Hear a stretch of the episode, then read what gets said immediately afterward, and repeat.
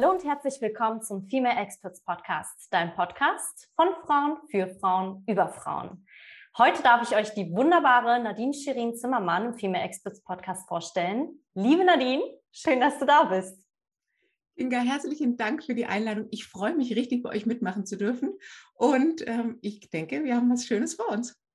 Damit ihr einen kleinen Einblick habt, Dankeschön. Die Nadine ist übrigens Coach, Trainerin und Kuratorin für weibliche Kompetenz. Also tippt schon mal fleißig in die Tastatur und schaut mal nach, was sie so Spannendes macht. Denn ihr Herzensanliegen ist es, Frauen darin zu stärken, weiblichen Führung zu gehen. Und zwar egal, ob sie in internationalen Projektleitungen sind, in der Führung von interkulturellen Teams oder in der Startup-Szene oder sogar als Mutter tätig sind. Ganz, ganz spannendes Feld. Ich bin so neugierig. Ich muss mich wirklich zurückhalten mit meiner Energie. Ich ähm, eröffne dir die Bühne, liebe Nadine, und ich würde es super spannend finden, wenn du unserer Community, wenn du den Zuhörerinnen einen kleinen Einblick in deine Lebensreise persönlich, unternehmerisch geben magst. Danke, liebe Inga. Es ist tatsächlich so, in meinem Leben ist der rote Faden die Neugier. Ich liebe es, Neues auszuprobieren und Neues zu gestalten. Und ich hatte die große Möglichkeit, internationale Projekte zu leiten und interkulturelle Teams zu führen. Und da habe ich tatsächlich auf der ganzen Welt gearbeitet und ganz viele Eindrücke bekommen. Und ich habe auch gewagt, in einem deutschen, in einem amerikanischen, aber vor allem auch in einem japanischen Großkonzern zu arbeiten. Und das hat natürlich meinen Blick enorm geweitet, weil das, was ich immer so als deutsche Stärke empfunden habe, wird von den anderen gar nicht so wahrgenommen. Mhm. Magst du uns vielleicht ein Beispiel geben? Da bin ich dann möchte ich natürlich sofort nachfragen, ähm, also wenn du das schon so teaserst. Genau, also der, der krasseste ähm, Learning-Effekt für mich war tatsächlich im japanischen Unternehmen. Wir haben den Auftrag gehabt, als Europäer die europäische Strategie in London für diesen japanischen Konzern zu gestalten. Und dann mhm. haben wir das mit all unserem Wissen getan. Und dann hatte ich mir die, ähm, das war nur in der Versicherungsbranche, das heißt, ich habe mit den Aktuaren, den Mathematikern gesprochen und wollte von denen jetzt einfach nur Futter, dass das genau so ist, wie ich das gesagt habe. Und es war das absolute Gegenteil. Weil, was machen wir Europäer, wenn wir einen Versicherungsschaden haben? Wir melden den sofort, machen den größer, als er ist, damit wir auf jeden Fall was kriegen. Was machen die Japaner? Die melden den nicht. Oh. Weil das ist ein Gesichtsverlust. Das heißt, mit so einem klassischen Element wie Selbstbehalt, in dem wir in Deutschland sehr gut arbeiten können, brauchst du da gar nicht zu starten, weil die kommen wirklich nur, wenn es ihnen kurz vor knapp steht, dass sie sich outen, dass bei ihnen was schiefgelaufen ist. Genau, also das ist natürlich, wo du die Kulturen einfach berücksichtigen musst und nicht das, was du an Wissen hast, einfach auf was anderes anwenden kannst. Und das war für mich so ein Schlüsselmoment in meiner Konzernerfahrung. Hey Nadine, es geht um was anderes. Du musst andere Skills anwenden. Das ist ganz spannend, denn in dem Zusammenhang fällt mir ein, dass ähm, ich zum Beispiel viele LinkedIn-Trainings gebe und das ganz spannend ist, wenn wir jemanden aus dem ostasiatischen Raum beispielsweise haben mhm. und wenn ich dann zum Beispiel sage, nun ja, du kannst dich querbeet vernetzen, wirklich nach oben, nach links, nach rechts, das macht keinen Unterschied und ähm, da hatte ich auch schon mal die Rückmeldung bekommen, nun ja, bei uns macht es schon einen Unterschied, denn ich mhm. käme niemals auf die Idee, jemanden, der über mir steht, sozusagen von, der, ähm, von dem beruflichen Aspekt her, eine Anfrage zu stellen, weil das als unhöflich gilt. Ganz interessant, äh, weil dann natürlich das ganze Konzept, was wir da drumherum im Social-Media-Bereich oder im Business-Kontext auch haben, etwas herausfordernd wird. Also super interessant. Gibt es da so einen bestimmten, so einen Erfolgsansatz, den du auch immer so ein bisschen gefahren hast, also etwas, wo du sagst, das habe ich so durchgezogen, das hat mir Freude gemacht oder das hat gut funktioniert für mich? Ich habe das erst im Rückblick und zwar viele Jahre später verstanden, was das ist. Und das mache ich auch heute zu meiner, meiner Leidenschaft tatsächlich. Und ähm, das ist auch so mein, das ist das, was mir innere Befriedigung und Erfolg gibt, ist, dass ich Menschen miteinander in Verbindung bringe. Und zwar ganz unterschiedlichster Natur unabhängig von dem Fachwissen, unabhängig von der Hierarchie, sondern zu gucken, wer muss jetzt zusammenarbeiten, damit wir zu einer guten Lösung kommen. Und ich glaube, da konnte ich meine Fähigkeit, dass ich ein offener, oft auch lustiger Mensch bin, der andere integrieren kann. Ähm, dass ich das anwenden konnte. Und das habe ich im Großkonzern schon gemacht, wobei ich damals dir ganz sicher gesagt hätte, nee, also ich kann einfach richtig gut organisieren. Ich, ich kann diese ganzen Projektmanagement-Skills, das ist mein Erfolgsfaktor. Das hätte ich dir damals geantwortet. Ich glaube aber, es geht um das andere. Würdest du da mitgehen äh, mit äh, sozusagen der Überzeugung, dass diversere Teams erfolgreichere Teams sind? Ja. Absolut. Ähm, ich bin ja dann in den digitalen Startup rein, weil ich nach 15 Jahren Großkonzern gedacht habe, ey, da muss doch noch was anderes draußen geben. Das kann es doch jetzt wirklich nicht gewesen sein. Und dann hatte ich die Möglichkeit, mit einem Co-Founder zusammen einen digitalen Startup zu machen. Und dann kam ich natürlich auch mit meinem geballten Wissen, mit meinen Erfahrungen und habe gesagt, es hat überhaupt nicht funktioniert. Das heißt, ich habe eine so steile Lernkurve hinlegen müssen, um Startup-Techniken zu können, um Innovationstechniken zu erlernen. Und da bin ich so richtig, richtig raus aus meiner Komfortzone gegangen. Und ein ganz lustiges Beispiel ist, ich bin einfach nach New York geflogen und habe für Investoren gepitcht. Und ein anderes Beispiel ist, ich habe mich an die Münchner S-Bahn gestellt und jeder, der auch nur ansatzweise so aussah, als würde in unsere Zielgruppe fallen, den habe ich gesagt, deine S-Bahn kommt in drei Minuten, kann ich dich drei Minuten was fragen? Und dann wow. habe ich die interviewt. Train pitch at its best. Wahnsinn. Genau. Und da habe ich gemerkt, dass diese Unterschiedlichkeit von dem Feedback, das ich da erhalten habe, unser Produkt überhaupt erst mehrwerttauglich hat machen lassen, ja. Also was ich mir da überlegt habe und, und ähm, mein Techie, ähm, die Features und so, was wir gedacht, wow, das schlägt jetzt Bombe ein, war nicht so. Oder wir so von der User Journey, dann guckst du es dir an, liest die Empfehlungen, wo man was wohin packt und ich habe die wirklich, habe denen einen Mock-up gezeigt und habe gesagt, wo drückst du als erstes? Und dann haben die aber ganz anders gedrückt, dann haben wir halt den Button verschoben. Und das kriegst du nur, wenn du dich einlässt auf deren Perspektiven.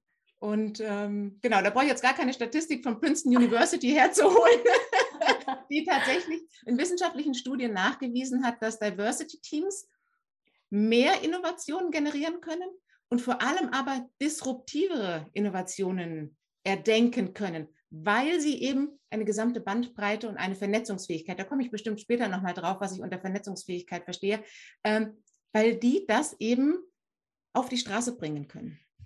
Wahnsinn, auch super interessant, weil es natürlich etwas anderes ist, ob du auf der, ich sag mal, auf der Bühne oder vor einem Board ähm, auf äh, Venture Capitalist äh, sprichst oder vor Business Angels oder an der S-Bahn Menschen kurz bevor sie einsteigen möchten abfängst. Aber das Interessante ist, und das finde ich so wertvoll an der Stelle auch vielleicht für diejenigen, die sich selber überlegen zu gründen oder mit einer Idee irgendwie rauszugehen, dass alle Perspektiven interessant sein können, weil sie weil man manchmal auch vielleicht eine Zielgruppe vor Augen hat, die es am Ende gar nicht wird, wo man merkt, so, okay, ich dachte, das sind diejenigen, die mein Produkt kaufen, aber das sind in Wirklichkeit diejenigen, die sich überhaupt dafür interessieren. Und ähm, das ist ganz spannend, auch diese Anwendung mit dem Button verschieben und so. Es sind so Kleinigkeiten, aber diese Nuancen führen manchmal auch zu dem Klick von der Seite weg oder von dem Produkt weg. Also hochspannend. Absolut, Absolut Kinge, du hast es auf den Punkt gebracht. Und das ist auch ein Future Skill, eben den ähm, Unternehmen in ihren Unternehmen aktivieren müssen bei den Menschen, dass die sich wieder vernetzen und die verschiedenen Blickwinkeln aus der Nachbarabteilung, aus der Abteilung, die zuliefert, mit einbeziehen. Mhm. Genau das ist ähm, wichtig. Hast du hier an der Stelle oder vielleicht auch schon vorher Vorbilder, Role Models vielleicht gehabt, wo du sagst, hm, nicht nur was das Thema angeht, aber vielleicht auch was das Thema Female Leadership angeht, die haben mich inspiriert, die haben mich ein Stück weit begleitet. Äh, gibt es da so bestimmte Personen für dich, auch privat oder unternehmerisch? Es ist tatsächlich äh, meine Oma. Oh, schön. Meine Oma hat so eine Lustigerweise, da haben wir eine Parallele. Meine Oma kommt aus Ungarn.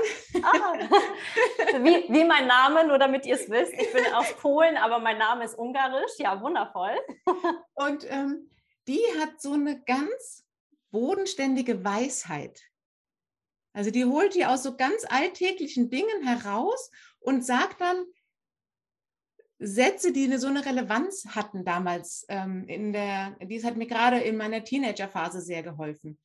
Und, und was ich von meiner Omi habe, ist meine Lebensfreude und auch mein Lachen. Meine Oma hatte immer ein Lachen im Gesicht. Und ich habe ihr mal einen Brief dazu geschrieben. Sie ist jetzt schon älter und ähm, ich habe die Erfahrung gemacht, dass man so Sachen, die man eigentlich spürt und weiß, dass man die oft gar nicht sagt. Und deswegen habe ich sie niedergeschrieben für meine Oma und habe ihr einen Brief geschickt. Und sie oh, hat schön. nie auf diesen Brief geantwortet. Und dann, jetzt ist sie leider im Altenheim, kam sie mal auf mich zu und sagte mir, danke für den Brief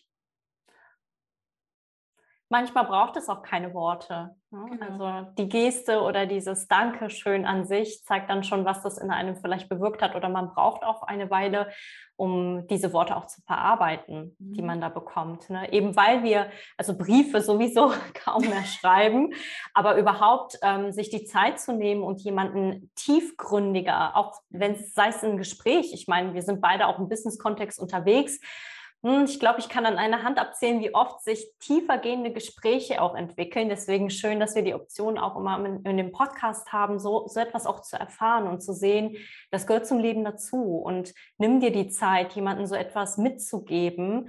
Die Menschen vergessen das nicht. Auch ich vergesse so etwas nicht. Wenn sich jemand mal Zeit genommen hat, mir etwas zu schreiben, dann denke ich mal so, Mensch, was für Gefühle stecken dahinter? Was hat die Person gedacht in dem Augenblick? Das ist unglaublich wichtig. Ich ähm, denke jetzt natürlich auch immer so ein bisschen an diejenigen, die vielleicht leider niemanden in ihrer Nähe haben, wo sie sagen können, boah, diese Person inspiriert mich vielleicht oder die ist ganz weit weg, äh, da kann ich mich nicht gut mit identifizieren. Würdest du sagen, es gibt vielleicht gute Literatur, wo man sagen kann, wenn ich mir da so ein bisschen, wenn ich da eintauche, kriege ich so ein bisschen was mit, ähm, um meinen Weg vielleicht auch selbst inspirativ zu gestalten? Gibt es da was für dich? Also ich meine, du als Literatur- und Kommunikationswissenschaftlerin äh, wirst wahrscheinlich ähm, da ähm, mir zustimmen. Das sind für mich Bücher. Und gerade auch in der Lebensphase als, als Mädchen, als Teenager, habe ich mir dadurch eine Welt eröffnet, die mir zu dem Zeitpunkt nicht zur Verfügung stand. Und das zieht sich auch durch mein Leben durch, dass Bücher mich immer begleiten. Und ich, ich glaube tatsächlich auch an diesen Satz, das Buch findet mich. Und das letzte Buch, was, also das, das ich bin noch mittendrin, was mich gerade total inspiriert. Ich bin auch, ich so, oh, ich habe ein Wochenende vor mir, ich habe relativ viel Zeit, ich gehe noch schnell in den Buchladen. Das ist es. Und das ist das Buch Girl, Women, Other. Und da geht es um Frauen mit dunkler Hautfarbe, Frauen mit gemischten Hautfarben, Frauen, die lesbisch sind und Frauen, die transgender sind. So, und jetzt bin ich ja als weiße Frau verheiratet, zwei Kinder und Hund. auf der Skala genau auf der anderen Seite meiner Lebenswelten. Und diese Geschichten von den Frauen, die haben in mir was bewegt. Die haben mir eine neue Lebenswelt eröffnet, eine neue Perspektive aufgezeigt. Ähm, jetzt ist das vielleicht nicht immer die Perspektive, die alle Leserinnen suchen, aber ich will sagen, Bücher können das und Geschichten können einem von anderen Welten erzählen, können einem Mut machen, können einem Inspiration geben. Ja. Eine völlig neue Lebenswelt. Ich finde so etwas, wenn man so etwas liest, ähm, in mir kommt dann immer Bewunderung hoch, aber auch so etwas wie Demut, mhm. weil ich mir immer denke, du hast wirklich in der Geburtenlotterie gewonnen, indem du in einem europäischen Kontext geboren wurdest und äh, viele Möglichkeiten sich dir eröffnet haben. Und schau dir diese Frauen auf, an, äh, die vielleicht nicht dieselben Möglichkeiten hatten, aber die Großartiges leisten, im Großen, im Kleinen und jetzt nicht nach diesem Narrativ der Wirtschaftswelt, sage ich jetzt mal, das in Teilen natürlich auch, aber vor allen Dingen menschlich und dass ihnen Themen wie Sustainability, also wirklich nachhaltiges, wertschöpfendes Leben, dass denen das besonders wichtig ist, weil sie es auch teilweise hautnah miterleben. Mhm. Also wir in unseren kleinen Wohnungen oder Häusern im geschützten Deutschland in dem Fall, man, man kriegt vielleicht gewisse, hm, ich sag mal, Konsequenzen zum Beispiel vom Klimawandel oder ähnlichen nicht direkt hautnah mit. Jetzt im Augenblick natürlich in Europa mit dem Krieg bekommen wir einen kleinen Einblick darin, was es bedeutet, sozusagen ähm, mittendrin zu sein, auch wenn wir trotzdem noch im geschützten Feld sind. Und das finde ich klasse. Also auch was du gerade ähm, gesagt hast mit diesem Perspektivwechsel, der ist so wichtig, weil er uns auch Empathie lehrt. So, so sehe ich das. Also auch im beruflichen Kontext. Deswegen sind wir schon wieder bei diversen Teams. Das finde ich so klasse, ähm, dass du durch solche Momente die Möglichkeit hast, wenn du keinen Menschen um dich hast, der dich inspiriert, in die Literatur einzutauchen und aus der Literatur heraus ähm, sozusagen deine Persönlichkeit auch weiterzuentwickeln. Und äh, Kinga, ich danke dir für das Stichwort Empathie, weil Empathie ist ja etwas, was wir so typisch weiblich konnotiert haben und was wir so bisher auch aus dem Unternehmenskontext rausgehalten haben. Und wenn wir uns, ich habe mich so gefreut, ich be, also mein Herzensthema sind ja Future Skills und da lese ich Literatur hoch und runter und wissenschaftliche Artikel und beobachte schon seit längerem die McKinsey-Liste von Future Skills. Und ja, sie haben es geschafft. Empathie ist auf der Liste, liebe Frauen. und lasst mich ein Beispiel geben. Der Gewinner des Startup Preis äh, und äh, des Innovationspreises für Startups dieses Jahr ist Curiosity. Und die zwei Gründer haben einfach existierende Technologien, nämlich ähm, Virtual Reality und Gamification zusammengeführt und das in die Reha-Kliniken gebracht. Und warum sind die auf diese Idee gekommen? Der eine Gründer hat einen Sohn, der ist querschnittsgelähmt und der wollte mal das Gefühl erleben, wie es ist zu klettern. Und der andere Gründer hat einen Vater, der einen Schlaganfall hatte und monatelang in der Reha-Klinik war. Und dann haben die gemerkt, diese Lebensrealität müssen wir in die Kliniken bringen, diese Möglichkeiten der Technik, etwas zu erleben, zu erfahren, in eine motivierende Trainingssituation zu kommen, haben wir technisch. Jetzt gibt es denen. Und das haben die aus ihrer Lebenswelt, aus ihrer Lebensrealität in der Empathie mit ihren Angehörigen entwickelt. Und das ist die Innovationskraft, die da drin steckt und warum Empathie so wichtig ist für diverse Teams, für Perspektivwechsel. Und da kommen wir vielleicht später auch nochmal drauf, das ermöglicht uns, Dinge miteinander zu vernetzen, die wir vorher separat gesehen haben.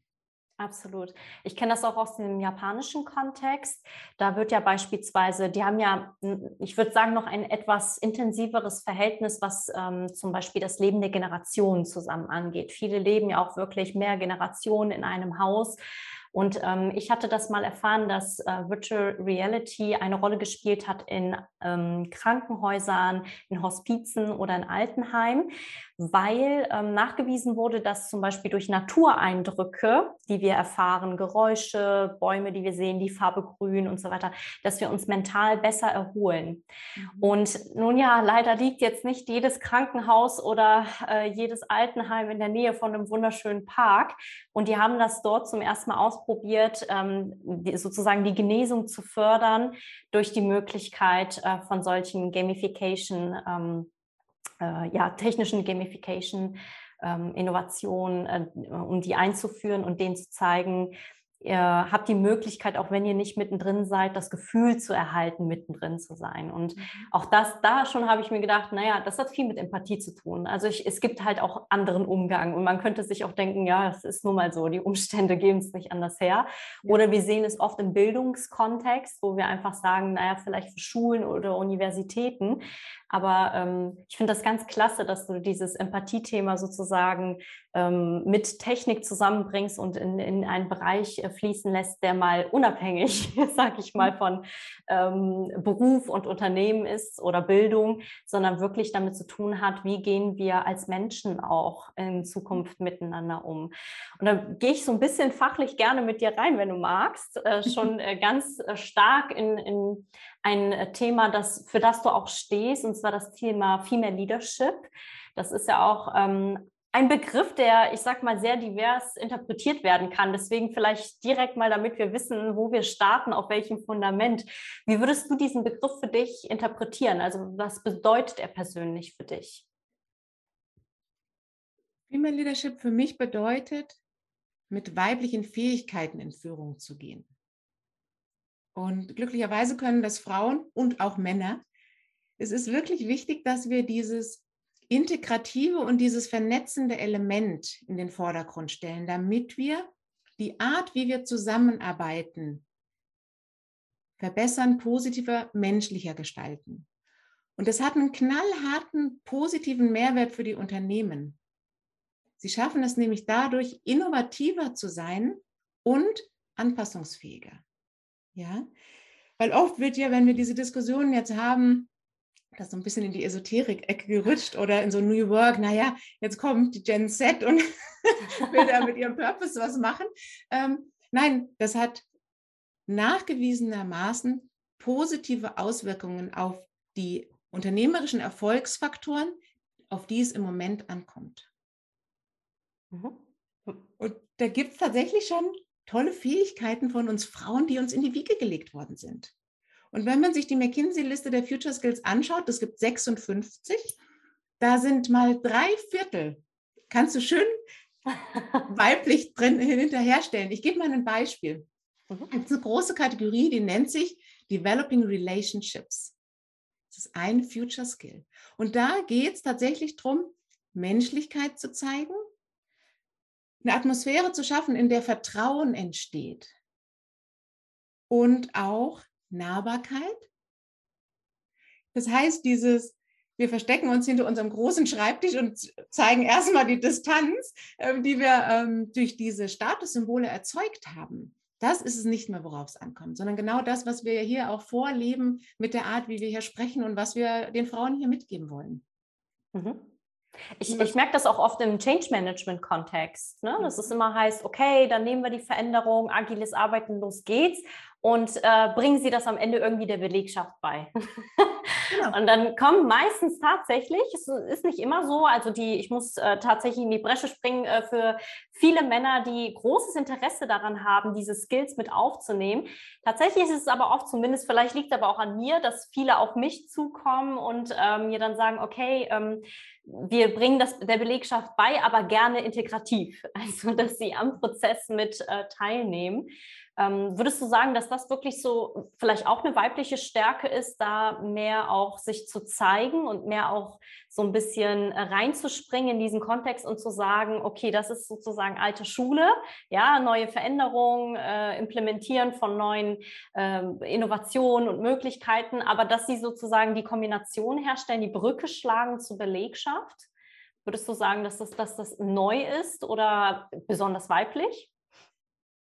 Da kommt ja genau wieder die Vernetzungsfähigkeit raus. Also ich glaube, dass beim Thema Sichtbarkeit die Männer durchaus viel Erfahrung haben, äh, gerne diese Chance wahrnehmen und da vorne auf der Bühne stehen und das ähm, zeigen. Wenn es jetzt aber darum geht, dass ich nicht auf den Senden-Button drücke, das ist die neue Strategie, das ist die neue ähm, Umsetzungs, ähm, der neue Umsetzungsfahrplan und äh, lauft jetzt mal hinterher, sondern wenn es jetzt darum geht, die Menschen mitzunehmen, sie zu öffnen, sich zu trauen, neue Wege zu gehen, etwas Neues zu gestalten, dann braucht es eine andere Art der Kommunikation. Nämlich das, was du als Brückenbauer beschrieben hast. Wir müssen Developing Relationships. Du musst eine Beziehung mit den Mitarbeitenden aufbauen. Und zwar kann man das auch auf der Bühne. Ich muss mit denen auf der Vibe-Ebene in Interaktion treten, um sie dann mitzunehmen, damit die das Vertrauen haben, hey, das, was die Kinga macht, das macht für mich Sinn. Ähm, ich traue mich jetzt, alte Pfade zu verlassen und ich gehe mit der Kinga, die davor geht. Mhm. Und ich glaube, das ist eine weibliche Stärke, ja. Und ähm, jetzt stelle ich mir das manchmal im Führungskontext ein bisschen schwierig vor, wenn du beispielsweise gewisse Kompetenzen mitbringst, die aber, ich weiß nicht, wie du das empfindest, ich habe oft so das Gefühl, das wird immer noch so als Soft Skills abgetan und gesagt, na ja, äh, das ist so eine Kirsche auf dem Eis, aber das ist jetzt nicht unbedingt das, was in den Vordergrund gehört. Wir haben schon ein bisschen herausgehört, wir zwei sehen das natürlich anders. Aber wie würdest du sagen, wenn ich mich in einer solchen Situation befinde, wie kann ich das zielgerichtet stärken? Also, dass ich diese, diese Skills in meine Führungskompetenz zielgerichtet mit einbaue. So, liebe Frauen, Stift zücken. Jetzt gilt mitzuschreiben. ich hole mir direkt meinen Stift mit. Weil der Harvard Business Review hat eine Umfrage bei den Mitarbeitern gestartet, was ihnen wichtig war in dieser Corona-Krise. Wie haben sie sich motiviert gefühlt? Wie haben sie mit dieser Unsicherheit umgehen können? Und frappierende über 80 Prozent haben gesagt, das waren die Führungskräfte, die diese interpersonal Skills vorleben konnten, die damit gut umgehen konnten, die auf uns eingegangen sind. Das wurde deutlich höher bewertet als was wir klassischerweise als Führungskraft erwarten, Fachexpertise und Managementkompetenzen. Und die zweite schöne Nachricht ist, dass die Frauen in dieser Umfrage deutlich höher abgeschnitten haben, bei diesen Kompetenzen durch die Krise zu führen, als die Männer. Gab es dafür eine Begründung? Wahrscheinlich, weil diese mit diesen Interpersonal Skills gearbeitet haben. Also das wurde natürlich in Unterkategorien aufgebrochen. Da war zum Beispiel, äh, bin ich auf die Bedürfnisse der Mitarbeiter und die Sorgen eingegangen. Das ist das, was wir mit der Empathie vorhin angesprochen haben. Höre ich dazu? Das andere war eine ähm, Learning Adaptability.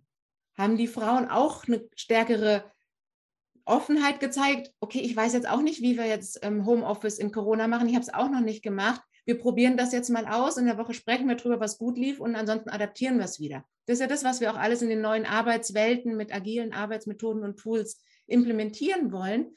Aber wir Frauen haben das auch, auch ohne dass uns das jemand in einem Work, Workbook vorgeschrieben hat, machen wir das einfach so. Wir sagen nicht, ich weiß den Weg, folgt mir, sondern hm, ich glaube, es könnte so gehen, lass uns mal testen. Das haben die Frauen gemacht. Und so könnte ich jetzt noch ein paar weitere Beispiele bringen, die wir Frauen sehr intuitiv in uns haben. Und da brauchen wir jetzt gar nicht in die archaischen Bilder reinzugehen, woher wir das haben, aber wir praktizieren das einfach im Daily Business. Und das Daily Business ist für mich Working Mom oder einfach eine Frau, die ähm, auch noch Care-Arbeit zu Hause leistet oder den Haushalt noch mit alles mitschmeißt. Das ist dieses Daily Business, wo wir diese Kompetenzen tatsächlich tagtäglich trainieren. Und mir ist es wichtig, aufzuzeigen, welche Relevanz das jetzt in den Unternehmenswelten hat und vor allem in den Chefetagen. Ja, das ist genau das, was wir gerade gehört haben. Erfolgsfaktor Innovation durch Diversität zu Mehrwert bringen und eben auch mit Interpersonal Skills Menschen durch Unsicherheit, durch Veränderung, durch Transformation zu führen.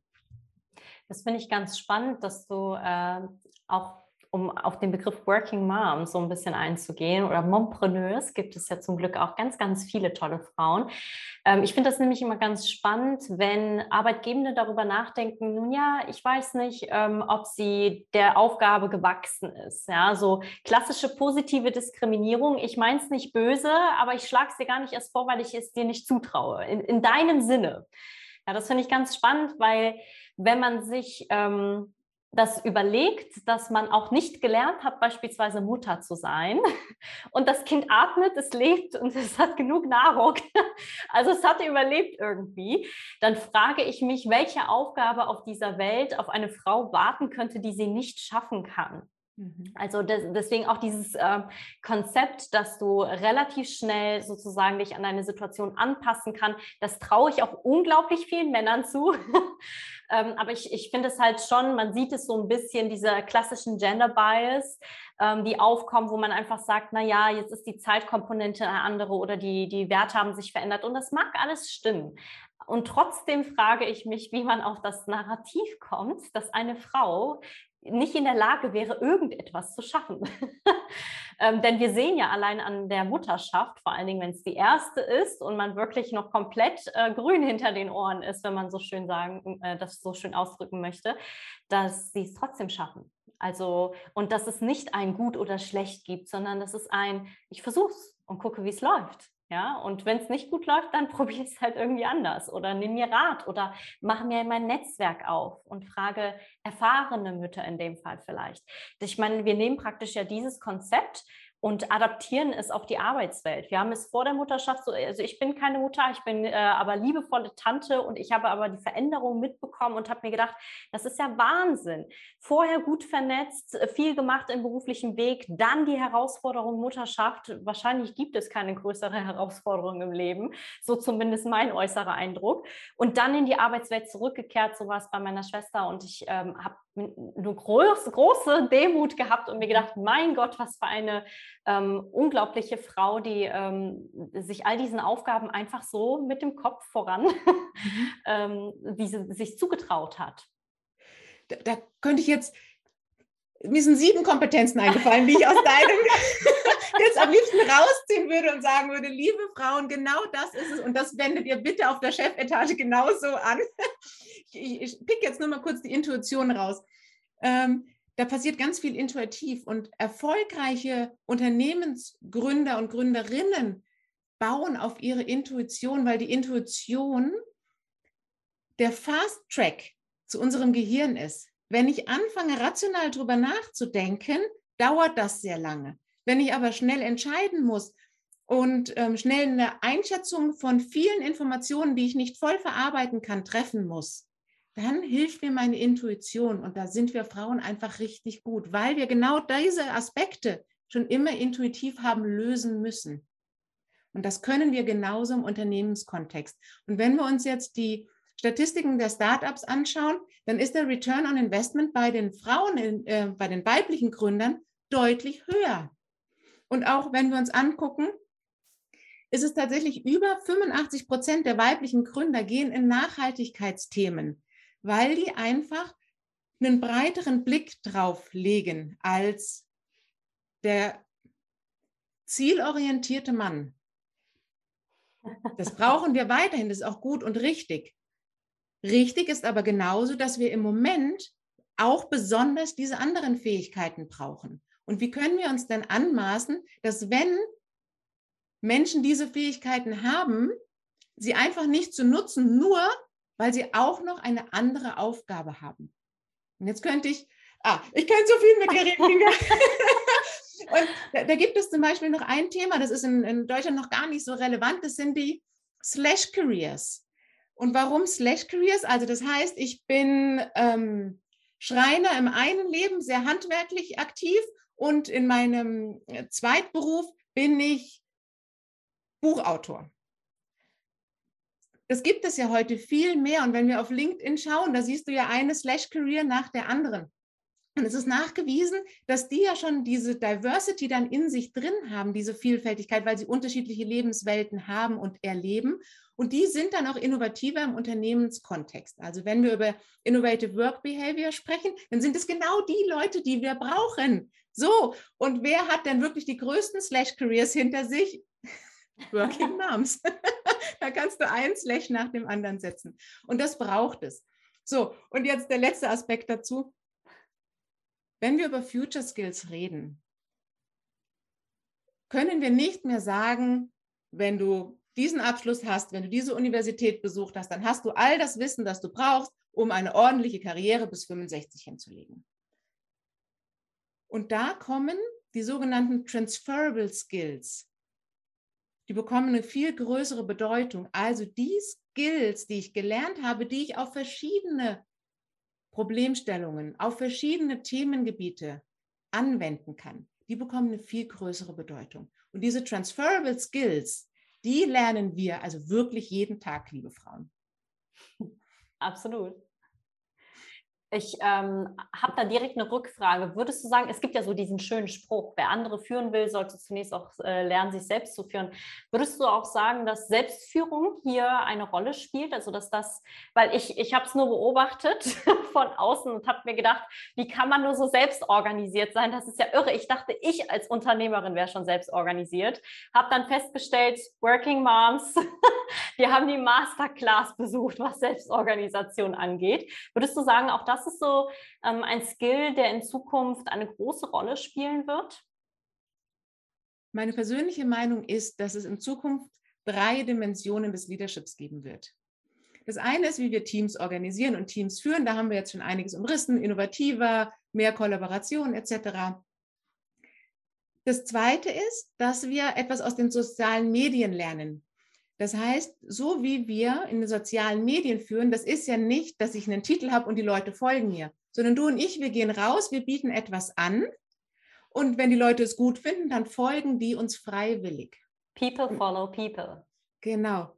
Und dieses, diese Art des Führens wird auch in den Unternehmenskontext mit eingebracht werden müssen, weil die Unternehmensstrukturen loser werden und man eher auf freiwilliger Basis einem Leader zugeht und mit dem in einem Team arbeitet, als dem Chef, der immer noch seine Distanz wahrt, um ein Beispiel zu nennen. Genau.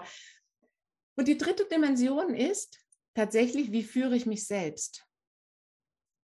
Und für mich sind da drei Elemente wichtig. Das eine ist, ich muss meinen eigenen Wert und meine eigenen Bedürfnisse kennen. Das haben wir jetzt als Frauen ja schon öfter gehört. Naja, du musst einfach selbstbewusster auftreten. Darauf geht es aber nicht. Sondern hier geht es darum zu wissen, was ist denn mein eigenes was ist denn meine Stärke? Und das kann zum Beispiel sein, dass ich gut zuhören kann. Das kann auch sein, dass ich ruhig bleibe, während alle anderen Egos im Teammeeting mal wieder hochkochen. Das heißt, ich muss in mir selber herausfinden, was bin ich, was macht mich aus und diese Stärke dann in den Unternehmenskontext einbringen. Und das Zweite ist, dass ich ernsthaft meine Bedürfnisse kenne. Und ich weiß nicht, wie es euch ging, aber mir ging es ähm, im Homeoffice mit Homeschooling und Home Everything so, dass ich mein Bedürfnis nach Ruhe und Insel nicht mehr Rechnung getragen habe. Und es hat tatsächlich dazu geführt, dass ich, ich muss es leider sagen, echt pumpig wurde. und dann habe ich mir eingestanden, nein, es ist ein wichtiges Bedürfnis und ich gebe mir das jetzt. Und zwar nicht mit einem schlechten Gewissen, sondern aus tiefer Überzeugung heraus, dass das mir und den anderen gut tut. Und diese Art der Selbstführung ist nachgewiesen, dass das die Eigenmotivation erhöht. Und ich brauche ja genau Mitarbeiter, die inzwischen eigenmotiviert sind, dass ich nicht immer das Zugpferd bin und die alle hinter mir herziehen muss, sondern dass die das aus sich heraus machen. Ja? Und deswegen brauche ich diesen Aspekt der Selbstführung. Der zweite ist mit etwas Größerem verbunden sein. Das haben wir so ein bisschen aus der Esoterik-Ecke und da gehen wir Frauen ja auch in die Yoga-Seminare und verbinden uns mit etwas, das größer ist als wir selbst. Und es gibt Untersuchungen, die bestätigen, dass Menschen, die sich mit dem groß, großen Ganzen verbunden fühlen, Sinn und Orientierung finden in ihrem Leben und in ihrem Tun. Und auf den Unternehmenskontext ähm, angewendet heißt es, die Leute entscheiden schneller. Das konnten die wirklich in KPIs nachweisen, dass wenn das im Team explizit erwähnt wurde, was ihr Beitrag für das große Ganze ist, dann konnten, dann mussten die nicht immer den starren Prozessen folgen, die vielleicht mal Sinn machen, vielleicht aber auch mal nicht Sinn machen, sondern sie konnten gucken, ah, aber um wirklich zur Lösung zu kommen, mache ich jetzt den oder den Weg. Das heißt, es erhöht die Entscheidungsgeschwindigkeit und die Qualität der Entscheidungen. Und der dritte und letzte Punkt ist das Achtsamsein. So, und da rennen ja jetzt wirklich wahrscheinlich die Hälfte der Männer davon, wenn sie jetzt auch noch im Büro achtsam sein sollen. Aber diese Achtsamkeit ist ein Bewusstseinszustand, in dem ich meine Bedürfnisse und die Bedürfnisse der anderen wahrnehmen kann. Und wenn ich achtsam bin, dann kann ich die Kundenbedürfnisse wahrnehmen. Ich kann die Bedürfnisse von meinen Kollegen wahrnehmen. Und ich kann aber auch die Bedürfnisse der Wettbewerber wahrnehmen. Das heißt, ich kann mich in diesem gesamten Ökosystem mit den Schnittstellen emotional verbinden und spüren, wo muss jetzt meine Energie hingehen und wo ist Bedarf, wo muss was passieren. Und Menschen, die achtsam mit sich und ihren Ressourcen sind, können tatsächlich nachhaltiger wirtschaften. Da denken wir natürlich jetzt gleich wieder an den Öko-Start-up.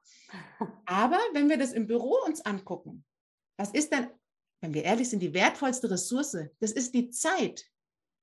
So, und wenn ich dann eben nicht gleich wieder die ganze Führungsriege in CC nehme, weil ich mich nicht traue zu entscheiden, ja, sondern achtsam damit umgehe, wen betrifft das wirklich? Wen brauche ich, um diese Entscheidung treffen zu können? Dann ist es ein achtsamer Umgang mit der Ressource Zeit und achtsamer Umgang mit unseren Kollegen. Deswegen wow. sage ich, lerne dich selbst kennen und finde heraus, für welche Werte du stehst und was dich antreibt. Das ist so unglaublich wichtig, was du sagst. Ähm, ich spüre das oft im, im unternehmerischen und im Business-Kontext, dass genau diese Dinge so am Rande irgendwie einfließen, wo ich mir denke, naja, eigentlich sind sie der Ursprung, das Ende von allem. Denn zumeist wechseln Personen, sofern es nicht sich um eine toxische Umgebung handelt, wechseln sie ja nicht, weil die Arbeit ihnen möglicherweise keinen Spaß mehr macht. Das kann natürlich sein, aber ähm, in, den überwiegenden, in den überwiegenden Fällen eines beruflichen Wechsels ist es zumeist so, dass die Person entweder auf der falschen Position sitzt, weil sie ihre Werte nicht kennt. Also ich meine, wer nicht weiß, was er will, der ist an jedem Ort falsch. weil dann sieht man praktisch in jedem Ort etwas, was einem vielleicht nicht gefällt oder wo man sagt, da fühle ich mich nicht gut aufgehoben, das ist ein, ein schlechtes Environment für, für mich, um zu wachsen. Und deswegen ist dieses auf sich selbst zu hören, sich selbst zu führen, achtsam zu sein, auch das aktive Zuhören, äh, liebe Frauen, wenn ihr jetzt denkt, ja, das ist doch alles völlig normal, ist es nicht. Ich meine, ich hätte das schon mal irgendwo am Rande erwähnt in, in einem meiner Artikel. Während wir aktiv zuhören, formulieren wir innerlich schon die äh, Antwort. Also hören wir nicht aktiv zu. Also das ist etwas, was man wirklich üben muss, wo man geduldig mit sich selbst, mit der anderen Person sein muss. Der berühmte Affengeist, ja, der schon bei anderen To-Dos ist, während man versucht noch zu folgen. Ähm, das sind wirklich unglaublich wichtige Skills, die in Zukunft sehr stark an Bedeutung gewinnen werden. Allein deshalb, weil wenn wir uns die Generationen anschauen, Generation Z und Alpha, die, die praktisch alle nach uns kommen, die geben sich nicht mehr zufrieden mit einem Büro und äh, einem netten Gehalt. Also die, die möchten ihre Lebenszeit und du hast, das ist so wichtig, dieser Punkt. Ja, wir, wir tauschen unsere Lebenszeit gegen einen Paycheck. Also sollte zum einen dieser Paycheck erstens richtig gut und hoch sein und zum anderen sollte alles, wo wir sozusagen uns befinden, also die Inspiration, die Motivation, das sollte nicht nur aus uns herausgegeben sein, sondern auch aktiv gefördert werden. Also ich meine, Covid, Inflation, Krieg, Klimawandel, es gibt nicht ganz so viele Möglichkeiten im Außen, äh, sich selbst zu motivieren. Deswegen intrinsisch ist natürlich sehr wichtig, aber auch Führungskräfte. Ich weiß nicht, was würdest du Führungskräften empfehlen, wenn du jetzt sagst, okay, ich komme jetzt rein, die, die ziehen schon alle eine totale Schnute, keiner hat mehr Lust auf den Job und die verzweifelte Führungskraft sitzt da und sagt mir, oh bitte Nadine, was soll ich tun, damit die morgen ähm, in Remote oder auch Hybrid oder vor Ort, wie auch immer, ähm, mit einem Lächeln vielleicht mal wieder ins Meeting kommen. Äh, gibt es da etwas, so einen Geheimtrick, wo du sagen würdest, ja, dieses Skill gehört auch zu den Zukunftsskills, die solltest du mitbringen? Also lächeln mit Sicherheit immer. ich glaube, das was wir da gerade beginnen aufzubauen in den Unternehmenswelten, basiert auf Mindset und Haltung. Das heißt, die Führungskraft ist nicht mehr der beste Fachexperte, derjenige, der gut Prozesse managen kann. Es ist nicht mehr Ziel, die Effizienz und die Qualität hochzuhalten, sondern eben Wege für Neues zu öffnen, die Transformation zu ermöglichen. Und da kommt die Führungskraft in die Aufgabe, mit Werten, mit der eigenen Haltung in Führung zu gehen. Und das ist nichts, was ich lernen kann, wie ich früher an der Universität was gelernt habe. Da nutzt auch nichts, wenn ich mir das Manager-Magazin abonniere und die Artikel lese. Denn das ist ein Erfahrungslernen. Wir erlernen das nur in der Gemeinschaft, wie Kollaboration funktioniert, wie Empathie funktioniert, wie ich zuhöre, dass danach etwas Neues entstehen kann und nicht mit meinem Affenhirn schon weggelaufen bin. Das ist Erfahrungslernen, das wir in der Gemeinschaft erleben und erspüren müssen. Und das geht nur durch eine einzige Methode. Und ihr kennt sie alle. Das ist Role Modeling. Ich muss es vorleben. Ich kann nur als Führungskraft sagen, achtet auf euch, findet eure Werte, seid intrinsisch motiviert, wenn ich es selber vorlebe. Und liebe Working Moms, wenn ihr ein Kind durch die Trotzphase gebracht habt oder gerade die Ehre habt, mit einem Teenager den Haushalt zu teilen, dann wisst ihr um die Kraft von Role Modeling. Weil der fragt nicht nach einer Retro oder einem Feedbackgespräch, sondern der schmiert dir knallhart aufs Butterbrot, wenn das, was du sagst und so wie du handelst, nicht übereinstimmt. Und diese Kraft des Role Modelings, das müssen wir in die Unternehmen bringen. Das ist die wahre Aufgabe der Führungskraft. Und dann entsteht so etwas wie eine lernende Organisation, ähm, eine neue Kultur mit Fehlern umzugehen, eine neue Kultur, in der wir Mensch sein dürfen, wo wir unsere Bedürfnisse, unsere Ängste, unsere Unsicherheiten teilen dürfen, um dann daraus etwas Neues entstehen lassen zu können. Das wird dadurch möglich. Und genau deswegen sind weibliche Fähigkeiten, gerne von Mann und Frau, in den Führungsetagen so wichtig. Absolut. Auch dieses voneinander einfach lernen. Ne? Also mhm. Die, die armen Männer, ich, ich sage immer, Frauen zu fördern bedeutet nicht gegen Männer zu sein. Ich finde das so klasse, dass ähm, wenn ich gemischte Seminare zum Beispiel habe mit wirklich Männern, Frauen und, und divers aus äh, verschiedenen Couleur, ähm, ich finde das so toll, wenn sie einfach spüren, sie sind Teil des Ganzen und dass das, was sie tun könnten, großartig für die Zukunft ist. Und ähm, wenn wir uns das mal vor Augen führen, dass Führung, wie wir sie bisher kannten, wirklich diese Linearstrukturen und äh, Top-Down-Führung, dass das etwas ist, was nicht nur veraltet ist, aber was von der Effizienz her ja auch nicht mehr ganz so solide ist, sage ich jetzt mal. Also wir wissen, dass acht Stunden Arbeit ähm, sehr schwierig ist, wenn wir nach äh, zwei Stunden gefühlt nicht mehr richtig mitkommen, äh, mitdenken können. Und auch das, was du sagst mit der Selbstführung, mit der Selbstwirksamkeit, sagt man ja auch in dem Kontext stets. Also, dass man das Gefühl hat, ich bin Teil der Vision, ich bin vielleicht sogar von den Zahlen her, also am Aktienpaket oder ähnliches. Also ich bin wirklich involviert und Teil mhm. des Unternehmens, sogar vielleicht Teil ähm, sozusagen der, des, des, Besitzes, was, was den Besitz des Unternehmens angeht. Das sind ja so Konzepte der, der Zukunft, wo man wirklich sagt, man macht ähm, Teilnehmenden zu Teilhabenden, die mhm. äh, wirklich äh, auch nicht nur partizipieren, sondern das Gefühl haben, meine Stimme entfaltet eine gewisse Wirksamkeit. Das Konzept, das ich hier mit reinbringe, da wird nicht gesagt, ja, reden wir mal nächstes Jahr im Jahresgespräch drüber, sondern da wird wirklich gesagt, okay, gutes Konzept, alles klar, setzt es um ja, mit allen Risiken und allem drum und dran. Das lässt uns ja auch wachsen. Ja, dass diese, diese Verantwortung, die da plötzlich auf uns zukommt. Das ist in dem Fall, deswegen hier an, an der Stelle auch wieder an die Working Moms, ähm, das, du, du, hast das, du kannst ja nach dem Kind, wenn du sagst, so nach einem Jahr, okay, das hat jetzt nicht so gut funktioniert. Ich Tschö, nehme das neues. war ein nettes Experiment. kann man das eintauschen oder in der Teenie-Zeit kann man das vielleicht irgendwie auf dem Gap Year für die nächsten drei Jahre mal auswechseln. Ähm, das kann man ja auch nicht machen. Und im Beruf finde ich das so ganz toll oder auch im Unternehmen an sich, wenn Unternehmerinnen und Unternehmer hingehen und sagen, okay, wir, wir machen da sozusagen noch eine Schippe drauf und wir sagen, nimm das Risiko. Du hast meinen Rücken, ja, you have my back, aber nimm es auch in Kauf und dann diese wachse an der Verantwortung, auch wenn es, auch wenn du stolperst, auch wenn du mhm. hinfällst. Mhm. Ähm, ich finde, das ist auch so ein Teil dieser Führungskultur, die so einen ganz starken Impuls, also ich, ich spüre das sehr stark, ich weiß nicht, wie du das wahrnimmst, aber das schwillt so ein bisschen mit den nachfolgenden Generationen, die sagen, gib mir das an die Hand. Ich mhm. weiß, ich bin jung, aber glaub mir, ich werde dich überraschen. Mhm. Und äh, das erinnert mich sehr, sehr oft an diese Gender Bias, Unconscious Bias, die wir so mit uns tragen und wo gesagt wird, ah, traue ich nicht zu, zu jung, zu, weiß ich nicht, die Hautfarbe passt nicht, die Religion passt nicht, die Herkunft passt nicht, was auch immer. Ne, das, was wir so ein bisschen mit uns tragen, dieses Erbe. Und dass wir das langsam richtig anfangen, seit ein paar Jahren zu überwinden und uns zu sagen, nee, ich, hier ist das Paket, nimm mhm. es und setz es um. Wie, wie, wie spürst du das? Also wie, wie kommt das bei dir so oder in deinem täglichen Geschäft?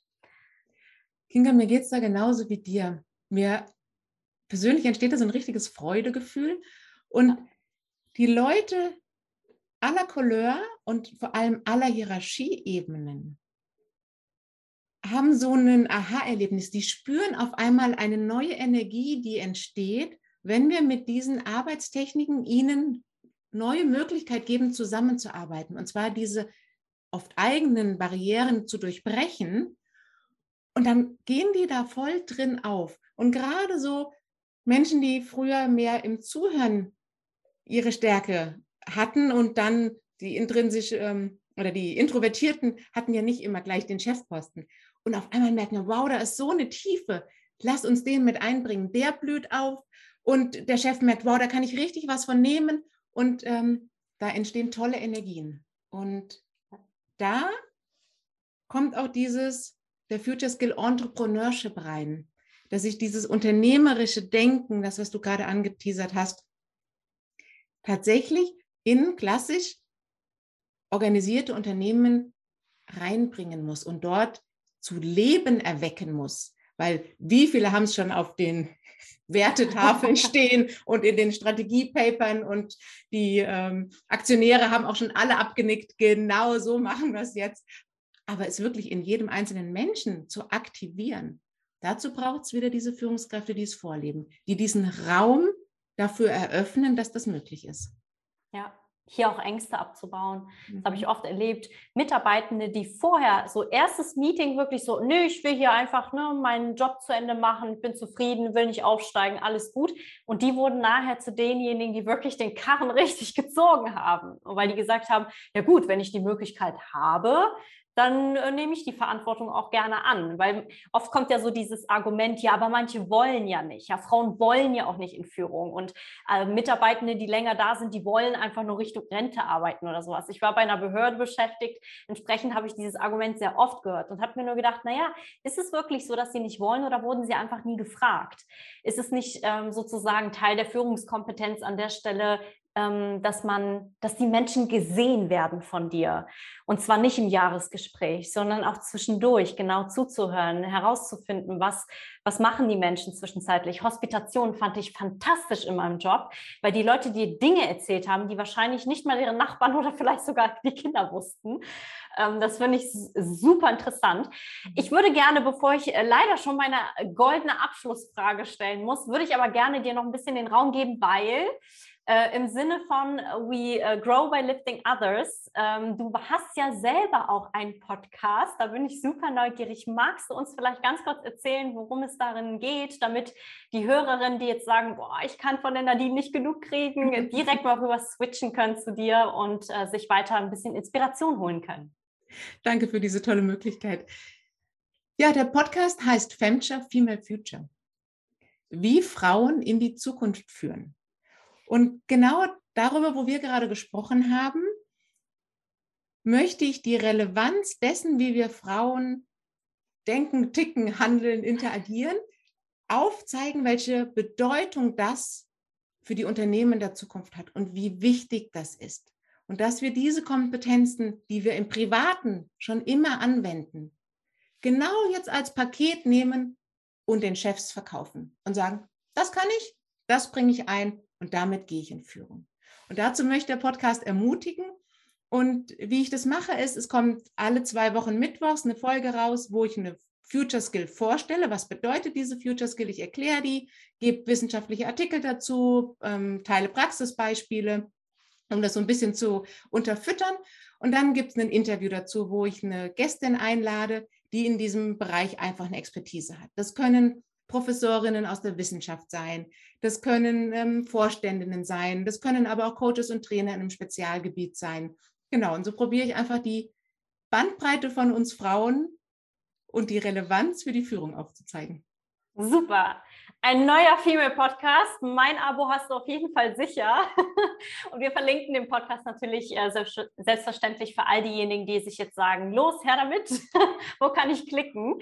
Sehr, sehr gerne. Super relevantes Thema. Ähm, liebe Zuhörerin, geht auf jeden Fall selbstbewusst auch mit diesem Thema raus. Das sind keine weichen Skills, das sind Skills, wie ihr gerade gehört habt in den letzten Minuten, die wirklich Zukunftsrelevanz haben und die auch gesucht werden aktiv. Äh, Thema oder Hashtag, besser gesagt an der Stelle, ähm, Führungs- und Fachkräftemangel.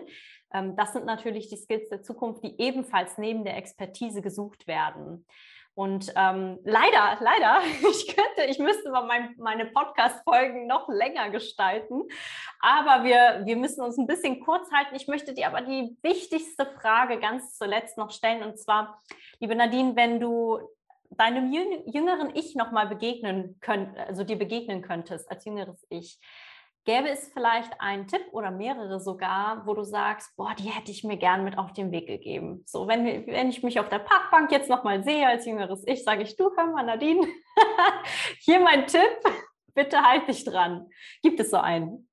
Ja, und der ist ganz einfach und schwierig. Es ist vernetzt euch. Ich habe immer gedacht, ich muss den Weg alleine gehen. Irgendwie bin ich so groß geworden und du musst lernen, du musst hart arbeiten und so. Stimmt auch alles, aber geh den Weg nicht alleine. Nimm dir Wegbegleiter und Begleiterinnen, die die gleichen Ideen haben, die die gleichen Visionen haben, die dir Kraft geben. Und wenn du merkst auf dem Weg, dass dir welche Kraft ziehen, dann dankbar für den Weg, den ihr gemeinsam gegangen seid und lasst es ziehen. Und vernetzt euch und holt euch Weggefährtinnen. Ich setze mich direkt mal links neben die junge Nadine und sage direkt nochmal mit einem kleinen Paukenschlag, neben der Vernetzung, ihr habt es gerade mitbekommen, in einem Podcast auf einen anderen Podcast hingewiesen. Mädels, der Markt ist groß genug für uns alle. Wir sollten uns alle gegenseitig supporten. Ja, Women Support Women ist so ein wunderschöner Hashtag, den ich liebe. Und ähm, wenn die Vernetzung stark ist, dann gibt es keine Krise dieser Welt. Ihr seht es als Mütter, ihr seht es aber auch als junge Frauen, als Studierende, ihr seht es als Führungsfrauen. Es gibt dann keine Krise, in der wir nicht aufgefangen werden können. Denn es wird immer eine Frau geben, die dir die Hand ausstreckt und sagt, wo brauchst du Hilfe? Wie kann ich dich unterstützen? Und das war das Abschlusswort zum heutigen Podcast. Liebe Nadine, ich bin so unglaublich dankbar und demütig. Ich finde das so schön, dass du dir heute Zeit genommen hast, dabei zu sein. Ich hoffe, allen Zuhörenden hat es gefallen. Wenn ihr Fragen habt, wenn ihr Anmerkungen habt, Widerstand, gerne. Nur durch Widerstand wachsen wir auch über uns hinaus. Nein, kommt gerne mit uns in den Diskurs, kommentiert oder liked, wenn ihr das mögt. Und ansonsten seid ihr herzlich eingeladen, bei mir und bei der Nadine reinzuschauen und euch äh, zu beteiligen an dem super spannenden Thema Female Empowerment, Female Leadership. Dankeschön, liebe Nadine.